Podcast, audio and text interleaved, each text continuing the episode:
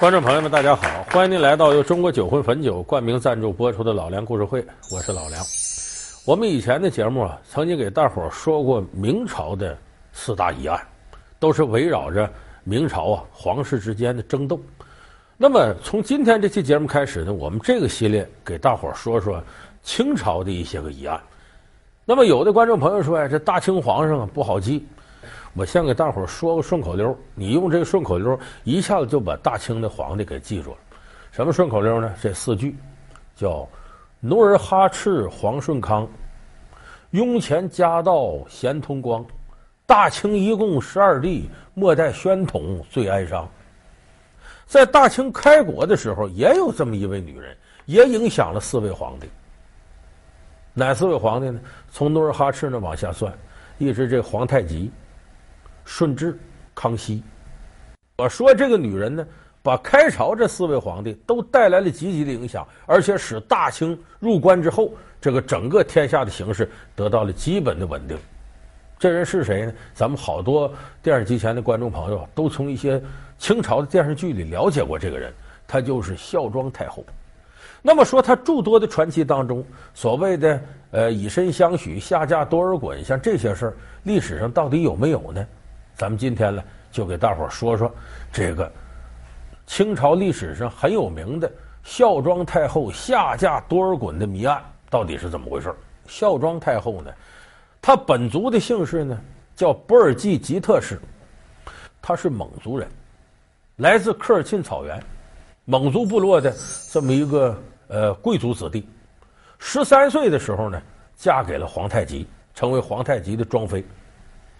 那么后来皇太极死了，死了之后呢，这个当时大清早期啊，他不像咱们这个汉族的皇帝继承有规矩，汉族皇帝继承有什么规矩呢？有三句话：有嫡立嫡，无嫡立长，兄终弟及。就是假如说呢，你没孩子，那怎么办？那哥哥当皇帝死了，从弟弟里挑出一个继承的皇位。汉族的皇帝是这么立的。那么最开始呢，大清立国的时候呢，不是这规矩，就是兄终弟及，就哥哥如果死了，那么弟弟继位。所以当时皇太极死了呢，按照当时规律，谁继位？他弟弟，他弟弟谁呢？摄政王多尔衮。据说这个时候啊，孝庄皇后就琢磨了：我儿子顺治，我还想让他当皇帝呢，但那时不叫顺治啊，爱新觉罗福临。所以这么一琢磨呢，孝庄想了个办法。据说这个多尔衮呢，和这个孝庄啊是青梅竹马。这多尔衮总惦记这孝庄，说孝庄长得特别漂亮。哎，孝庄琢磨，我干脆吧，以色相诱，以身相许，我嫁给你得了。我嫁给你之后，你甭当皇帝，你让我儿子当皇帝，你当摄政王，大权在握，是吧？于是乎呢，这嫂子呢就成了媳妇了，小叔子就成了丈夫了。所以这个是野史里相传。说这个孝庄啊，下嫁给摄政王多尔衮是这么回事。我们都摆脱名利的枷锁，重新做回我们自己。我们出关去，过着自由自在、快活的日子。多尔衮，我愿意牺牲荣华富贵，只为跟你在一起。莫非你不是真心要娶我？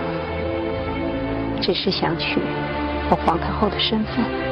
不，当然不是。那你到底要不要娶我？好，我答应你，我们走。有人说这个历史上有吗？你翻遍清朝的正史，没有一个地方记载过这个事儿。那说这事儿从哪儿出来的呢？这是大清已经亡了以后的事儿，就中华民国。民国四年，一九一六年的时候，出了一本书，叫《大清野史大观》。你听这名字跟街头小报差不多，《大清野史大观》里边就记载了说，这个孝庄啊，当年为了巩固皇位，保自己儿子，嫁给自个儿小叔子多尔衮了。说和这多尔衮当初还青梅竹马的。到后来，民国三十七年，就是一九四八年的时候，出了一本书，作者呢叫王浩然。他写书名叫《清宫秘史》，这《清宫秘史》把这段给扩大了。秘史嘛，它可以虚构胡编，这里头写的这个详细呀、就说这个多尔衮呐和这孝庄原先青梅竹马，正好皇太极死了，俩人凑一块去了。说那个时候凑一块丢人呢，嫂子嫁给小叔子了，这不挺丢人吗？想个办法，孝庄说：“我假装死了，我假死，死完之后我就跟换个身份似的，我就可以跟你双宿双飞了。”说到这儿，咱们可能有的。电视剧观众就觉得这我看着这么眼熟呢？为啥？前不久咱知道《甄嬛传》热播，就是从清宫秘史这情节当中得到灵感的。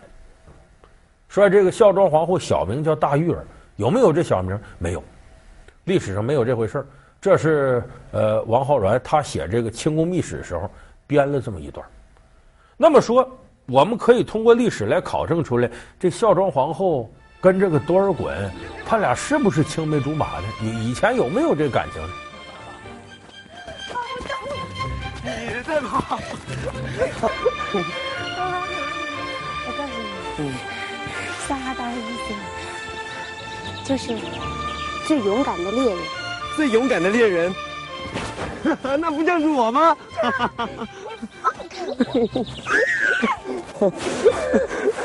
你少得意。你当心，我把你抛在草原上，三天三夜让你找不着家，吓得你直叫额娘。玉儿，你不会抛下我的，永远都不会。其实我们一推理就能推理出来。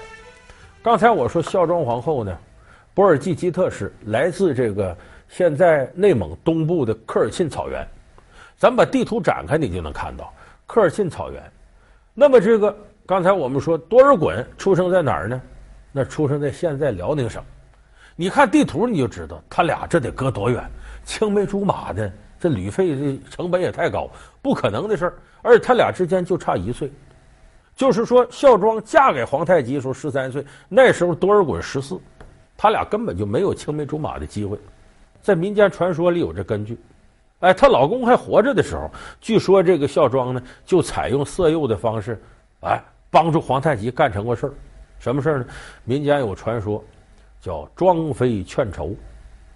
庄妃谁？就孝庄。劝仇，这仇是谁呢？洪承畴，明朝时候的大将。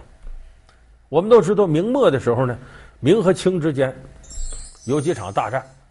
当时洪承畴呢，是得了大明皇上的旨意，在辽东一带跟清军开战，结果当时洪承畴呢就被皇太极的部下给俘虏过去了。俘虏过去之后，皇太极一琢磨呢，这个人不能杀。一个是，洪承畴呢很有韬略，假如能够把他劝降，让他过来，那么对于大清的军事建设大大有好处。再一个，洪承畴呢非常了解山海关里外这一块的地形啊、兵力分布啊。假如如果洪承畴能降大清，那么他作为带路的人，能一路顺风顺水的南下，把大明的江山就夺过来了。所以他有很强的战略意义。祖大寿归降已迟，罪该万死。呸！祖大寿，我错看了你。大丈夫何惧一死？你竟敢叛国欺君！我洪承畴只求一死明志。不愿苟活。洪承畴是个硬骨头，死活不降。我不仅不降，我在监狱里绝食，不吃不喝。这个时候，皇太极也没办法了。据说这庄妃呀，就后来的孝庄，给她老公出主意，说他不不投降吗？天底下这人呐，没有没有弱点的，他身上总得有点弱点。你要想让他投降，你得琢磨他好啥。你看他不怕死，他可能有别的爱好，打听打听。后来一打听呢，说洪承畴呢不爱高官厚禄，这些你什么金钱的权利他不喜欢。说他喜欢什么呢？就喜欢美女。哎，庄妃说这就有门。说皇上啊，我去劝降。皇太极说你要干嘛呀？美人计啊！哎呀，舍不得孩子套不住狼吗，我试试。据说啊。这个孝庄，当时打扮的漂漂亮亮的，拎着个壶，壶里装着水什么的，就进了监狱见洪承畴。我听说，经略一心殉国，心中敬佩，特特来一睹威仪？我是将死之人，又何劳姑娘罔顾？要是连累了你，我又于心何忍呢？这时候庄妃一看有门，你关注我了，我说话你就能集中精力听了。他说：“将军呐，这个你这气节倒是好啊，人生自古谁无死，留取丹心照汗青。可是你想过没有？你不是你一个人的事儿啊，我可知道，你家里啊有如花美眷，一个老婆七八个妾，你死了他们怎么办呢？”洪承畴正琢磨呢。这时候，庄飞呢，把这个壶里的水倒到碗里了。说：“你好好琢磨琢磨，你先润润嗓子。这抬手难打笑脸人，何况一个美人递上一碗水来，洪承畴接过来就喝了。喝了吧，别辜负了我的一番心意。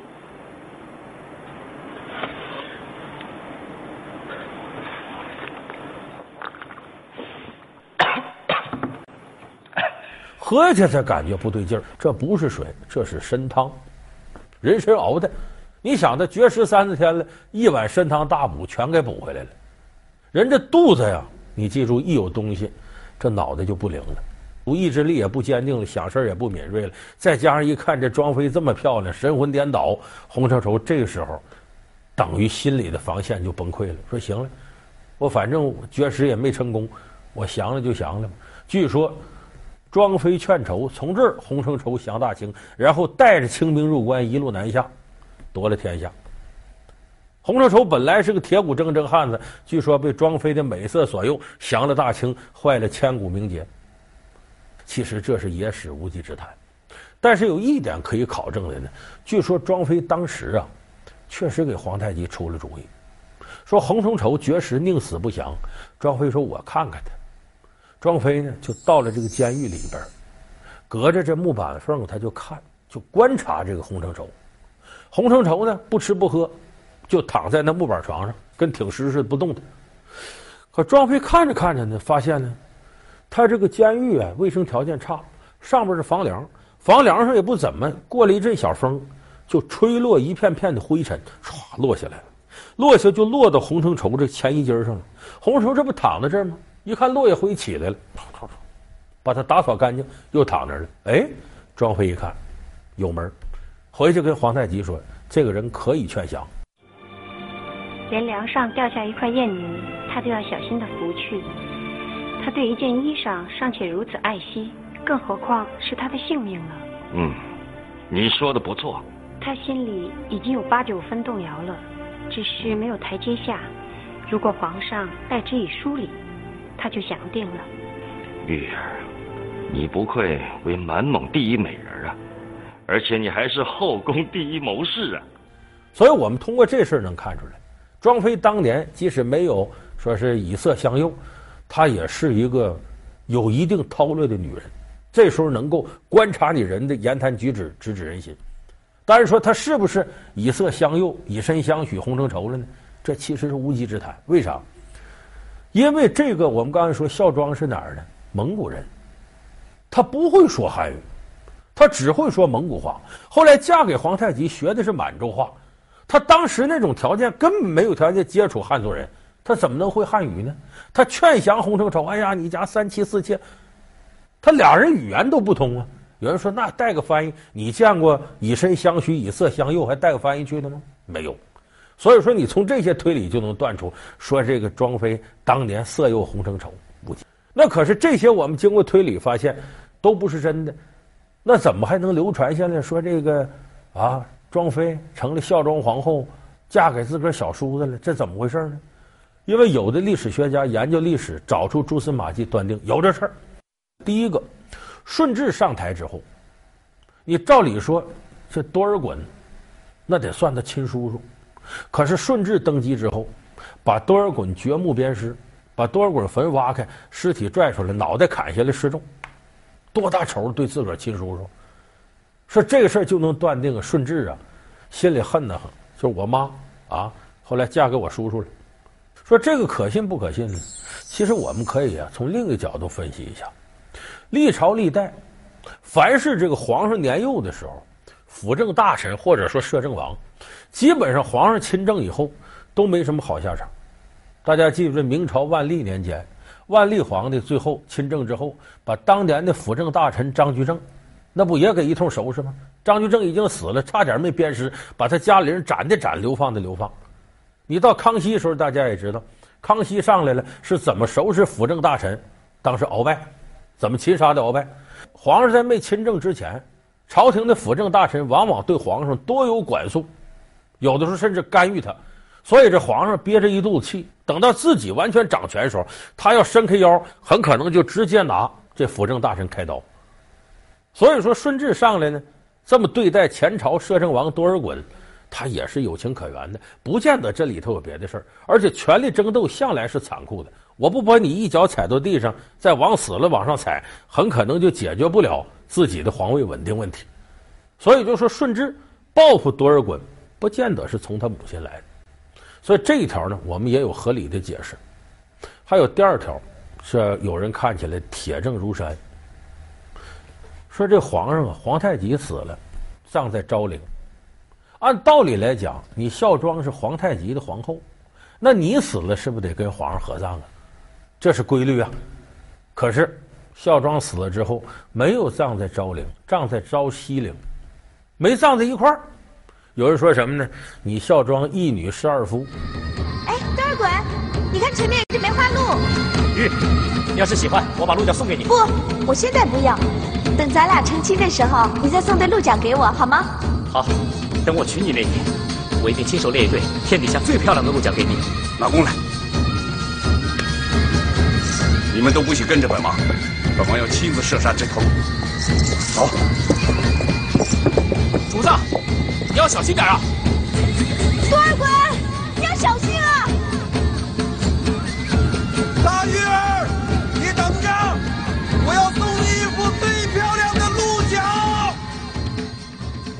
嫁给皇太极，后面嫁给多尔衮，你有何面目追随先王于地下？你俩上一块儿了，到阴间了，见着自个老公啊，老公啊，我嫁给你弟弟了，这东西不好，尤其皇室颜面何存，斯文扫地呀。那么，咱要把这事说清，咱得先说说何谓昭陵，何谓昭西陵。咱们很多朋友了解历史，说昭陵我知道，那不唐太宗陵吗？在西安那边。说后来他是陵前有六匹骏马被偷运到美国去，前不久有消息昭陵六骏回来了，怎么怎么着？这个昭陵叫这名字的多，唐太宗墓叫昭陵，清太宗的墓也叫昭陵。清太宗谁？的皇太极。皇太极这昭陵在哪儿呢？在沈阳城往北十里地，现在咱们到沈阳旅游去，不讨说游皇陵，就是清太宗这陵，它叫昭陵。这昭陵里边呢，葬着清太宗，也葬着清太宗四个妃子。可是这四个妃子里头没有庄妃。说孝庄最后葬在哪儿了呢？昭西陵。说那就这昭陵西边，不是离这远，在哪儿呢？河北遵化。说怎么叫昭西陵呢？你地图打开，你看河北遵化在沈阳哪边？在沈阳西边，所以这为昭陵，这为昭西陵。当然那是关里关外。河北遵化有的朋友熟悉，说我知道那地方，清东陵在哪儿。清朝皇帝有葬东陵，有葬西陵的。你像康熙葬在东陵，雍正就葬在西陵。东陵在河北遵化，西陵在河北易县，就狼牙山五壮士那儿。雍正就葬在那儿。说你看这同样的两口子怎么不合葬呢？一个在这个。现在的沈阳，一个跑到河北遵化去了，这是不是你就没脸随先王于地下呢？关于太后下嫁，历史上有着种种的传说和佐证，其中最有力的一个证据就是为葬昭陵。那么，孝庄真的是因为无颜面对先帝而另起陵墓吗？事实的真相究竟如何？以前的这个规矩啊。皇上死了之后呢，皇后都得跟着安葬。但是入关以后，受汉族文化的影响不一样了。你琢磨呀，咱们过去有句话“死人不见二遍天”，所以他入了关以后，受汉化思想的影响呢，就定了个规矩，就是在皇上前头死的这妃子，葬到这皇陵里头呢，门不封上，你得等着皇上没死呢。在皇上之后死的妃子，那对不起，皇陵已经封上了。在你皇上死之后，他的妃子再死了，就另外有一个陵了，就不要再把坟打开，折腾皇上一回。据说这个规矩就谁定的呢？就是从孝庄这定的。孝庄就说了：“等到我死了再打个坟葬我，对皇上不敬。说再说呢，我这大半辈子心血都集中到你和你爹身上了，就是康熙和顺治身上了，我离不开你们，你俩葬哪儿将来我就葬哪儿吧。所以这是历史上真实的孝庄下葬的问题。那么通过这些呢，我们今年不难得出这个结论。”就说孝庄皇后啊，历史上啊，是不是真下嫁多尔衮？这虽然是个谜，但是从现有的历史真实材料里，没法推出这个必然结论。你看看这个孝庄皇后一生的事例，咱们体会一下这位这个中华民族历史上优秀儿女的这种雄才大略，你感到这是个女强人，咱得佩服。她处理人际关系和处理天下大事的韬略，值得我们今天在生活当中吸取她的经验和教训。你看点这个，心里也就满足了。至于她是不是嫁给多尔衮，我们姑且把它视为历史上的八卦，咱就不去管那么多了。清世祖爱新觉罗福临是清朝入关后第一位皇帝，史称顺治帝。他六岁即位，在位十八年，然而在他短短二十四年的生命里，却留下了诸多故事。影视剧中，他只爱美人，不爱江山。美人离去，他宁愿放弃江山，出家为僧。那么，这究竟是传说还是确有其事？老梁故事会为您讲述清宫四大谜案之顺治出家。好，感谢您收看这期老梁故事会。老梁故事会是由中国酒魂汾酒冠名赞助播出。我们下期节目再见。